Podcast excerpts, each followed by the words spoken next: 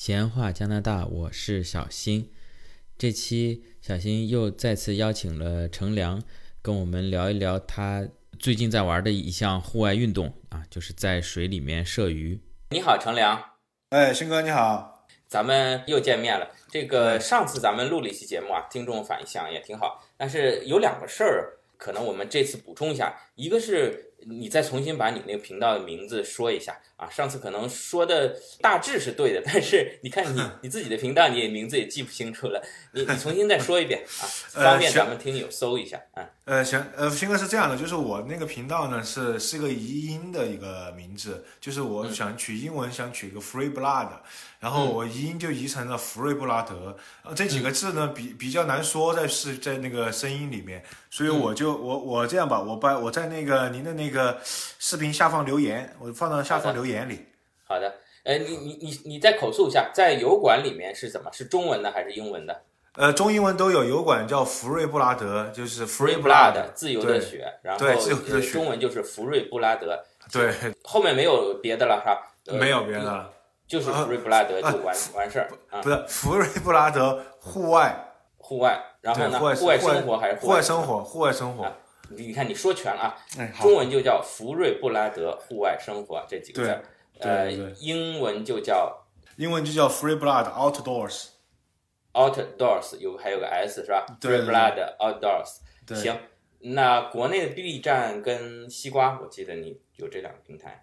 对对对，就 B 站西瓜也是一样的，就是呃福瑞布拉德呃加拿大户外应该是这样的。啊，就多了一个加拿大，叫福瑞布拉德加拿大户外。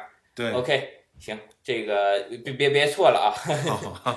另外呢，就是咱们节目里曾经说过，你现在又在玩一个新的东西啊，就是在水下射鱼。对。然后咱们节目里我说那个，咱们稍后详细说一下。结果后来小新录着录着就忘了。咱们这次借这个机会，你你你详细讲讲这个怎么玩？行，好的好的。这个水下射鱼呢，其实它主要是在海里的一个运动，它是用一个那种就水下的射鱼枪，然后这个在用英语就是叫 spear gun。就是一个就叫鱼枪，然后在水在潜到水底下，然后去那个发现鱼了，然后去射它，用那个开这个鱼枪去射鱼，是这样一个一个活动。它其实主要是在海里，但是其实蒙特利尔这边的这个湖和河里，只要水流不是特别急的话，其实也能做这种运动。那你目前这射这几次，你都射在海里，是是到海里去射还是？呃，就是就在这蒙特利尔这个圣劳伦斯河里射的。河里面这个这个水流还挺急的，你是？有有什么？呃，不是，没有，就是它有有急有缓的地方，所以基本上就是在缓的地方，就是，呃，我们有几个点儿，就是在那个在这周周边的一些这个城市，它有一些大桥，大桥下面的桥墩附近，然后哦对桥墩附近设，然后因为很多鱼，因为桥墩那个地方它的水流缓缓一点，然后鱼会在那儿休息，所以一般是在这个位置设鱼。这个生于忧患，死于安乐呀，在这儿休息，为什么让你们给设？那我我我不太，这个回头你也分享几张照片给我。这个你是在潜到水下去射吗？还是在岸上往下射？呃，岸上往下射是是被禁止的，是不能在岸上。对，是是潜在水里，然后但实际上潜的也不深，那水也不也不深，就水可能就一两米两呃两三米吧。对对，也不是很深，就。呃，是潜在水里射的。然后，这个射鱼呢，它这个鱼，得你要想射鱼，先去买一把这个鱼枪。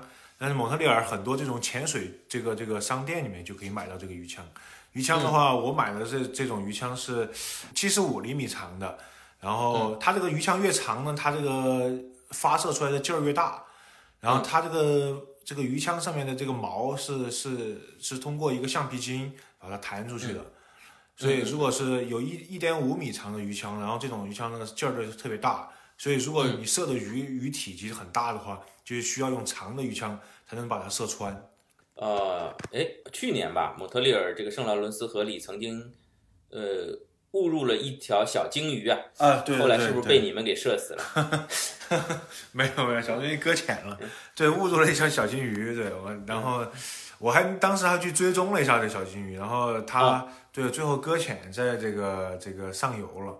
我其实想问一下，就是你这个鱼枪啊，嗯，呃，买这个鱼枪需要考证嘛？因为我知道蒙特利尔，咱们还有很多朋友就是喜欢打猎啊。你无论是用猎枪打，还是用射箭，还是弩箭啊，因为这些毕竟有一定杀伤力嘛。对，这个加加拿大不像美国这随便玩，这个你都得考证啊。你买你买枪得买考枪证，你射弩箭，嗯，射射这个弓箭也都得去专门的去理论和实践考好试以后你才能买，这个也是保护我们。呃，人民的安全。对，那你你买这个鱼枪，我听听，那你不在水里射，在岸上也能射，这个杀伤力挺大的。呃，随便买吗？呃，对，随便买。然后这个鱼枪呢，你要想潜水射鱼的话，只要买鱼证就行了。就是就是上一期咱们讲到的那个鱼证，就是有一张鱼证就可以了，就不需要有特别的这个这个证件。就是说我钓鱼也好，射鱼也好，就鱼证就可以了。对，鱼证。呃，然后呢，这这把枪呢是不需要证买的。对，不需要，不需要。你可以买，也可以不限把数。我不买呢，我下次如果有了鱼证，我跟你借这把枪也可以去射。对，对吧？对。那其实它在岸上也可以射，对不对？对，岸上也是，其实还是挺危险。所以我们如果最近不是各大中文媒体渲染的这个北美也挺乱的嘛？那如果。理论上说，我想买一把防身，但是我想买枪，我没有枪证，人家不会卖给我。嗯，呃，弓弩我也买不着。嗯，那么买把这个能也能防身是吧？哎，对，其实我是这样觉得的，就是因为它，呃，它它这个鱼枪，因为它是这个呃这个松紧，这个把它连接在一起的，就是它这个枪头跟这个枪身。嗯，它射出去，枪头射出去之后呢，你它这个总共这个松紧也就就是长个两米左右。一一到两米，对，一米五的两米，其实，呃，我觉得在放到家里面防身就足够用了。我觉得如果一旦如果是它它的射程是呃一点五米到两米，对对对，它如果开始根据这个枪枪长来说，如果枪再长一点，它射程可能还要远一点。所以，呃，我觉得在家里面防身的话，一点五米到两点五米左右是足够了，我感觉。嗯。对，而且而且在水里有阻力啊，射两米可能哎，对，岸上肯定可能就能射个四米。对，这岸上肯定贵嘛冲力更大。呃，不贵，这个我这个鱼枪七十五厘米的这个呃这个鱼枪一百五十加币吧。哦，一百五十加币。对，嗯，说便宜也不算太便宜。对，但是对，但是可以防身。对对，可以防身。哎，还有一个很有趣儿的事儿，就是就当你这个潜到水里去之后，我们这个按照我们。普遍的意思就感觉鱼肯定会到处跑，你没办法射嘛，对吧？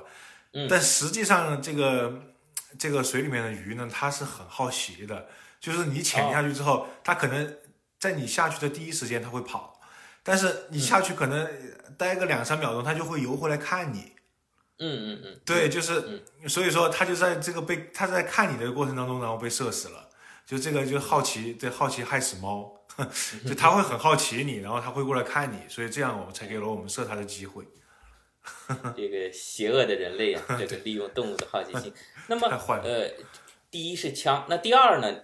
你这个等于是潜到水里了。对。那么需不需要什么潜水证呢？啊，不需要潜水证。潜水设备。呃，潜水设备是需要的，就是首先你得有一个这个潜水镜，然后。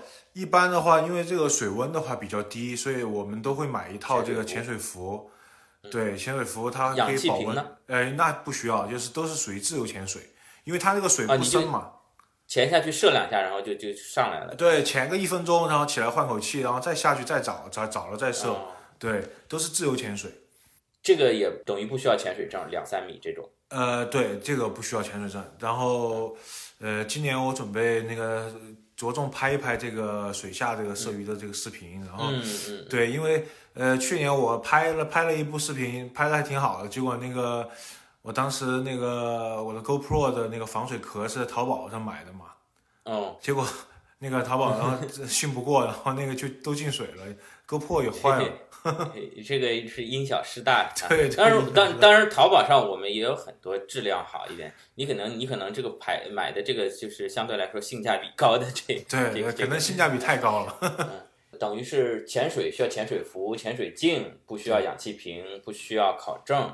对，再买把其实枪，对啊门槛最好是会游泳，有有不会游泳的吗？像我这样的去那别去，那真别玩了。对，其实那个就危险性还是有一定的，就比我我听上去也是，我听上去危险性也是挺大。